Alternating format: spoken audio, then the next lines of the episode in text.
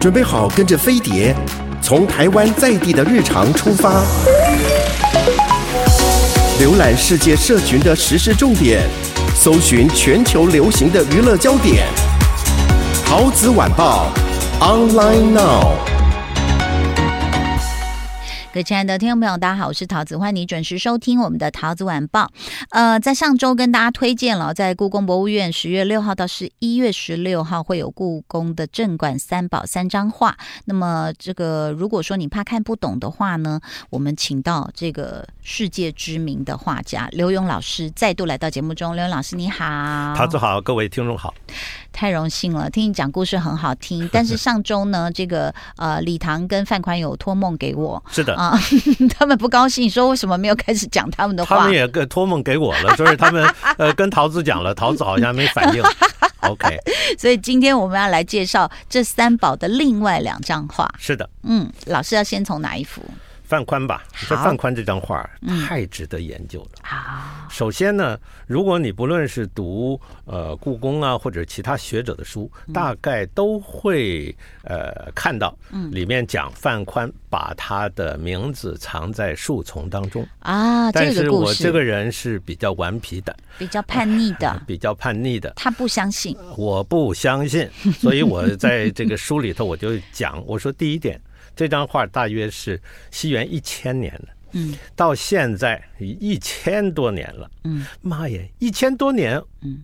这些欣赏者挂在那儿，就都没人看到吗？我们老中的这个视力这么差吗？真的是，那戴上眼镜也可以看得到啊。嗯，然后第二，他的这个江湖传闻就是一九五八有一个工友发现了签名。对的，一九五八年，在台北故宫有一个工友叫做牛幸群，嗯，他有一天在整理画的时候，嗯啊，哎，那个光线特别好，他看到，哎，这边好像有俩字儿，嗯，这位牛姓的。工友他不认识字儿，嗯，他就找了李林灿先生过来说：“您看这个上的是不是字儿啊？”嗯，就李先生一看，哎呀。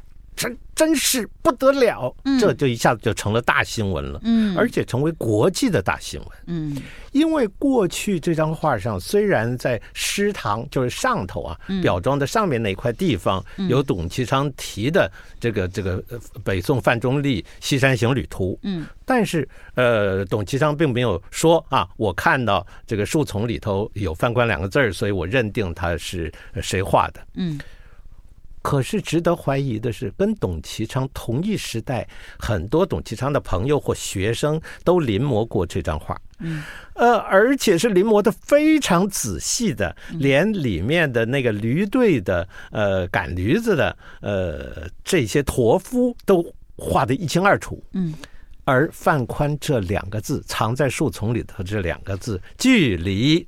呃，那个驴队不过三公分，嗯，呃，范宽的这个一个字大概超过那个驴队的人头的四倍，大概要有六倍的大小，嗯，不到三公分，人家照样临，能够看不到吗？嗯，还是看到了没有说？嗯，还是那个时候没有？嗯，这是不是要值得思考？大家这次去故宫看的时候，千万别忽略掉，就在另外一个展厅，嗯，就有当时临摹的。啊，而且董其昌照样题字，提的跟这个在呃真正呃原作上面提的是一样的，呃，可见那绝对是呃董其昌那个时代的。嗯，上面呃一个是缩小版，那个时候流行啊，把大画把它缩小，嗯，那么可以带着四处展示啊，或者做研究。嗯，那么另外一个是照原尺寸临的，只是上下差了五十公分。呃，也是，那是画的非常的细。如果说是这么细细的临，一定是对临，也就是说，就对着这张画临。嗯，三公分之外的这两个字看不到吗？老师，你这样讲，我觉得好恐怖哦。那是不是有人就是你知道吗？就是很怎么讲？很顽皮。台语叫 gay 搞，就他自己后面呢就给他加了范宽两个字。很多呀，我们在中中国绘画很多都是原作，但是假签，画家没有签名。没有签名，那他这样不是有有损这幅画吗？呃呃，所以啊，那后来的收藏家说，这明明就是谁的画啊！哎呀，我就找人帮他签了，于是找人帮他签，哎、所以真画是假题。哎，OK，那么 呃，是不是这个呃李林灿或者是牛性群两位先生发现的呢？嗯、这又值得呃讨论。为什么呢？因为大陆著名的书画家也是鉴藏家启功先生，他在嗯北京师范大学出版的呃启功这个这个回忆录，也就是口述历史，启功口述历史，大家可以找来看。它里面讲。说他呃十几岁的时候，呃到故宫就会看到这个范宽这两个字儿，他这个轻描淡写的这么说出来，可见可那时候很可能在故宫的人，因为苦启功是皇族，嗯，大家都知道，那边藏了俩字儿，嗯，哎，但是启功又说。呃，范宽这个范宽这个名字应该是他的号，应该不会是他他的画。呃，这个倒是值得怀疑了，因为我们从范宽这一张作品的的材料，或者是这张作品它的表现来看，甚至是棒透了。嗯，所以存世范宽真迹，我想可能不超过三幅。在台湾的学者恐怕认为只有我们故宫的《西山行旅图》。嗯，其实故宫还有一张《雪山萧寺》。嗯，另外在呃天津博物馆有一张《雪景寒林图》。雪景寒林图。哎，对，都我认为我会改天另外写文章来证明，都应该是范宽的原作，或者是临摹范宽的作品。嗯。范宽就靠着这一张上面原来都不一定有名字，不能确定是他的，凭什么董其昌会写是范宽的作品？嗯，太好了，嗯，而且从史籍过去的评论家所写的范宽的表现方法等等来看，那应该是范宽的作品。嗯，而且就这一张，在一九六零年到美国展出的时候。呃，生活杂志就把范宽选为过去一千年对人类历史最有影响的百大人物之中的第五十九名。一张画，哎，嗯，就就传世，照台湾的说法，就只有这一张，还都上了不确定是谁的画，嗯，就能够被认定，嗯，所以大家说，呃，《西山情侣图》是。台湾的呃故宫的蒙娜丽莎，蒙娜丽莎，哎，就冲这个，各位你一定要去看，嗯，哎，就算是黑乎乎你看不清楚，门口有看得清楚的啊，如果还有不懂的，呃，买书。我跟你说，刘勇老师这个书，我觉得就是呃，其实文字大家一定都看得懂，我觉得差不多小五、小六都看得懂。对的。然后呢，各级学校老师，你们真的要买这本书哦，给孩子看哦。家长也要买这本书给孩子看，因为这里面太美了。他已经再版了呀。刘刘勇老师旁征博引啊，不只是告诉你是什么时节，有什么趣味，然后啊有什么地质地形啊，然后人物山脉啊，水怎么流，他怎么去。呃，就是把这三幅画，他们居然有很多相似的地方。我们待会儿讲，现在还是没被讲到。李唐又要托梦。李唐，对对对，等会儿要好好讲李唐。李唐老哥画的这个这个比较阳刚。你如果看呃《西山行旅图》，嗯，或者是郭熙的《早春图》，它比较柔和。它的它的皴法，呃，《西山行旅图》主要是点子，嗯，那么。这个早春图，它是用的云头皴，那我管它叫水蜜桃皴，嗯，呃，都比较圆转，嗯，温柔。但是到了李唐这一张，你会看，咔咔咔，他用斧劈皴，把笔躺下来，然后咔哧咔哧画，但是那画出来的那个硬度就不一样了。嗯呃，这张画老师在 YT 里面有讲到说，这个斧劈村其实好像影响日本的话也蛮大的。是的，因为斧劈村，呃，李唐后来他到了南宋，因为李唐画完这个《万壑松风图》之后三年，嗯，北宋就倒台了，嗯，呃，李唐就逃难，嗯，逃到了太行山当中，然后就有一天就碰到一个土匪，哎，拿钱来，此路是我开，此树是我栽，若拿此树过。拿出买路财是，李唐说：“哎呦，我我我我没没没没钱呢。”嗯然后这个抢匪就说：“打开你的行李，我看。”嗯打开一看，怎么都是都是笔墨呀、颜色呀，呃，还有两张小画啊。一看，哎呦呵，你画画的。李唐说：“我在宫廷里头供奉。”哦，你还上宫廷呢？哎，我也喜欢画画呀。从小，呃，我妈就说我很有绘画才能。哎，哎呀呀呀呀，了解。我哎，我跟你学好不好？我跟你学好不好？结果。这个叫萧照的土匪，嗯，就带跟着李唐到了南宋了，嗯，然后先是流落街头，嗯，后来被人认出来了，又再进入画院。包括萧照也一样，嗯，他们进入画院之后呢，呃，构图开始改变了。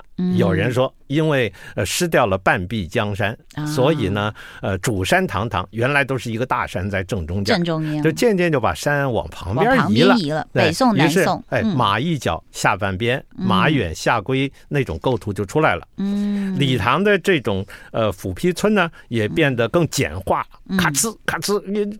如果说是李唐画《万壑松风图》用了呃五千笔，那很可能后来就变成了这五百笔就能画一张画。嗯，哎，这种风格很受禅宗和尚的喜爱呀。嗯，梁楷、木西，这个呃，包括日本的雪舟、雪村都受到了影响。嗯，而且传到日本之后，日本的武士阶级也喜欢。对，哎，所以我们如果到日本去，你会发现那纸门上的嘎吱嘎吱的那种大笔出来的，嗯，它会有两种风格，嗯，一种是金碧山水式的，受到唐代的影响，其实日本都是受到中国的影响，嗯。啊，比较亮亮丽啊，呃，矿物质的颜色，一种是水墨的，咔哧咔哧，嗯，那就是受到李唐的影响，嗯，所以日本人对李唐那是爱得不得了啊，嗯，很早以前就派了这个大的机器二玄社。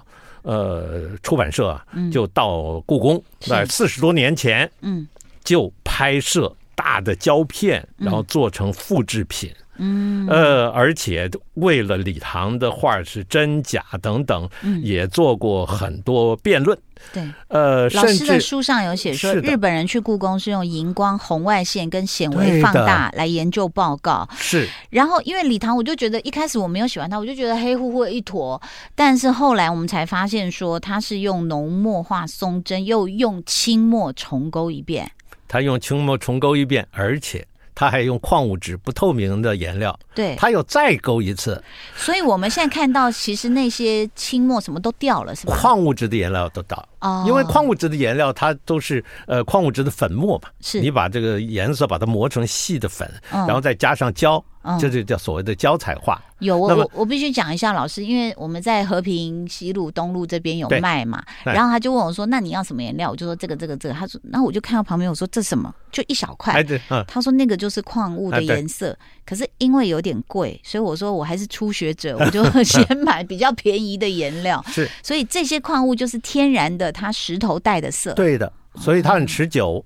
啊、呃，可是当你放在卷轴上面，嗯，你卷了又开了，卷了又开了，嗯，那些呃粉末用胶固定在上面，它就会掉掉了，哦，所以差不多掉光了，嗯，对，幸亏日本人呃带着机器过来，然后用各种不同的光线来分析，来放大，嗯，呃。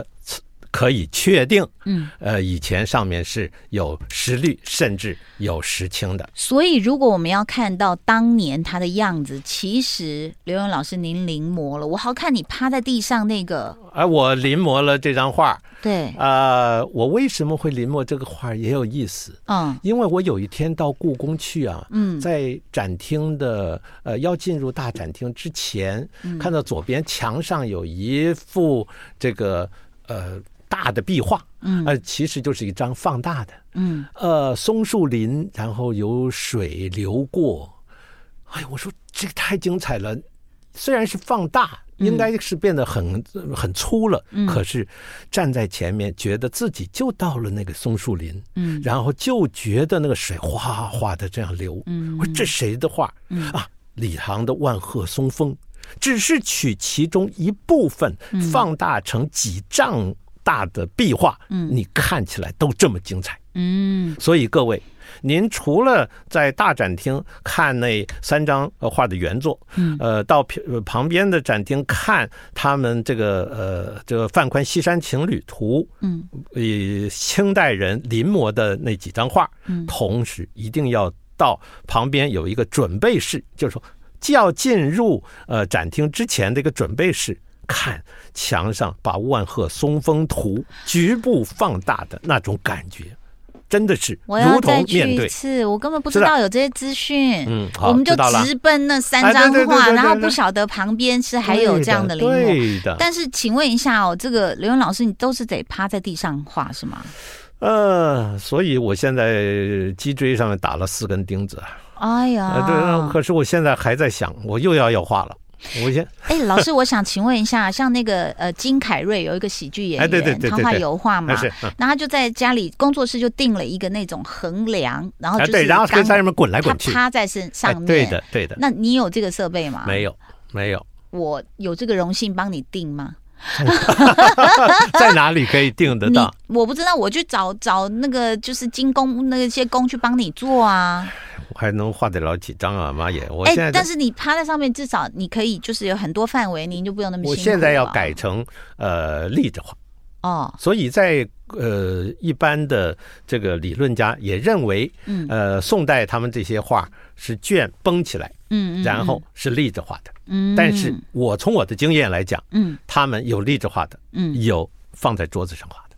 哎呀，这个真的画家要好体力，而且更恐怖的是，这三位我们讲的这三宝，其实他们在画的时候，哎，年纪也不小。李唐大概是您的推测，他大概是几岁？哦，李唐他们三个都活得很老啊。李唐大概是六十岁，我看他他已经很大年岁画的，是。呃，包括后代元代的黄公望也是很老画《富春山居图》。画国画能长寿啊，各位啊，我们刚刚一直讲一个字儿叫做“村”，它是。是英俊的俊的右字右边啊，然后它的右边再放一个皮肤的皮，是其实就是一些啊，比如说老师刚刚讲什么斧斧劈啦，什么云头啦，其实老师的眼里说，这不就是点线面呢？你们这么 gay 稿讲那么多干嘛？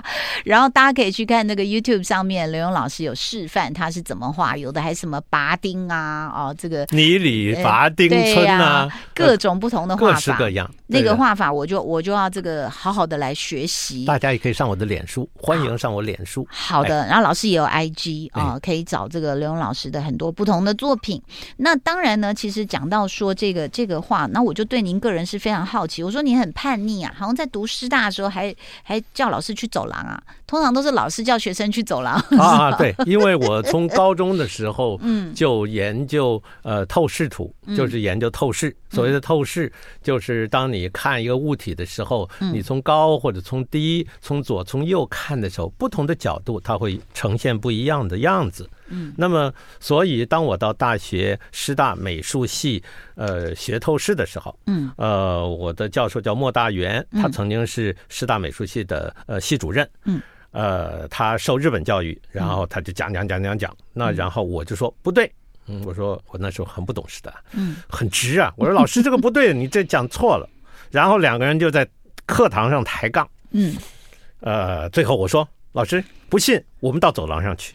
我班上同学眼睛都瞪大了 啊，要打架呀？你完了，你完了。结果我们两个人就到走廊上去了，嗯，拿一支尺，嗯，用走廊那个边上，因为走廊长长的嘛，嗯，加上有地板，那个时候师大是地板，嗯。呃，用地板跟那个墙上的那个线条，嗯，来测量，然后两个人在那儿辩，嗯，呃，莫老师没有说我到底对还是错啊。不过我学期结束，我拿最高分。哎，哎，这莫老师，而且去跟别班去讲。有一天我在呃走廊上走，嗯，呃，我走路很重，那时候没有功德，那穿着皮鞋蹦蹦蹦在地板上砸，嗯，我就听到莫老师在里面讲了。嗯，这个人呢、啊，哦，他还是台湾国语，他说做过的呢，嗯，很厉害，很不简单。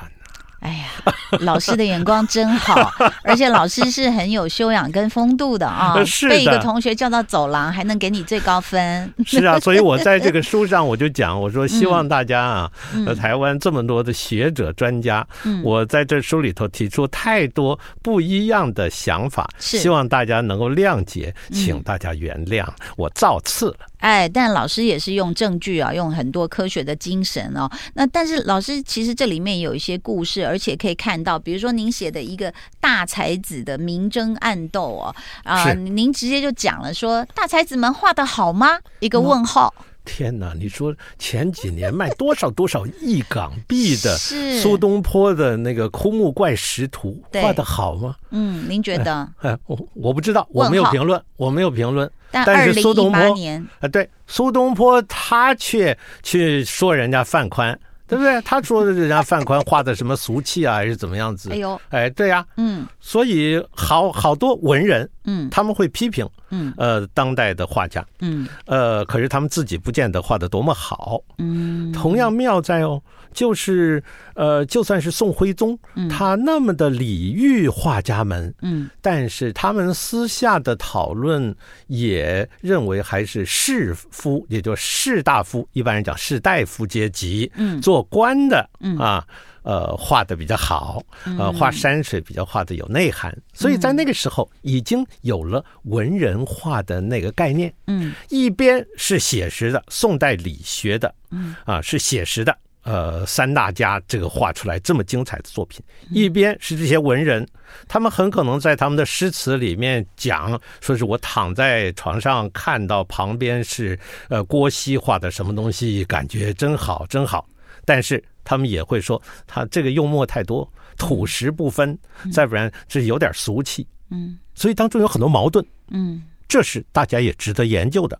呃，它是中国呃文化当中的呃优点。的开始呈现，也就是说，后来文人画所表现的那个弦外之音，不是表面的美，而是那背面所呈现的那种呃人生态度，嗯，那种呃文学呃思绪，嗯，呃，已经在宋代就已经，就算是在北宋写实山水的巅峰，已经在下面偷偷的酝酿。不过我觉得也有刘墉大师您来解析哦，才能够有这么多不同的角度，包括人性。你说文人相亲 啊，然后说他画的不好，我画最好。其实这个在我们比如说电影界啊，这个各界啊，其实都听得到的哦。就是可能某个奖项要颁奖，颁完之后，大家这个庆功宴里面就不高兴，那个那个烂片，他凭什么得奖？文人相轻。但是在书里面，其实老师也讲到，像是呃一些观念，告诉大家，就是说呃很多人只知道呃，守定法，处处灵骨、尸骨、逆骨哦，拘泥的逆啊，造成国画难有突破。是的，所以事实上，我觉得老师的书里面不仅是教大家怎么欣赏画，我觉得也是告诉大家，就是有很多时候我们也是看看别人，想想自己吧。是，我们要深入反省，深入反省。是的，因为我在美国呃教学生，那学生动不动就呃提出问题，为什么？为什么？嗯啊，你为什么要用胶跟矾来来呃处理这个纸？我们用 acrylic，我们用亚克力行不行？嗯，我们就要做实验。嗯，哎，所以学生常常跟我辩论，哦，但是会发现很多火花。太好了，是的，我最近买了好几桶油漆。OK，我想说油漆比较便宜啊，uh, okay. 我先试试看，画不好先拿便宜的颜料试试，不要买太贵的。不过真的是我的荣幸，也是所有听众朋友的荣幸。如果您有空的话，我觉得您去看看，看不懂的话，刘勇老师有书在 YouTube 上面也教您怎么看，我觉得会增加很多这个生活的情调啊、呃，以及您对这个中国的艺术的更进一步的这个距离。我觉得是非常非常好的一个生活享受。那谢谢，谢谢桃子，谢谢各位听众，谢谢，拜拜，拜拜。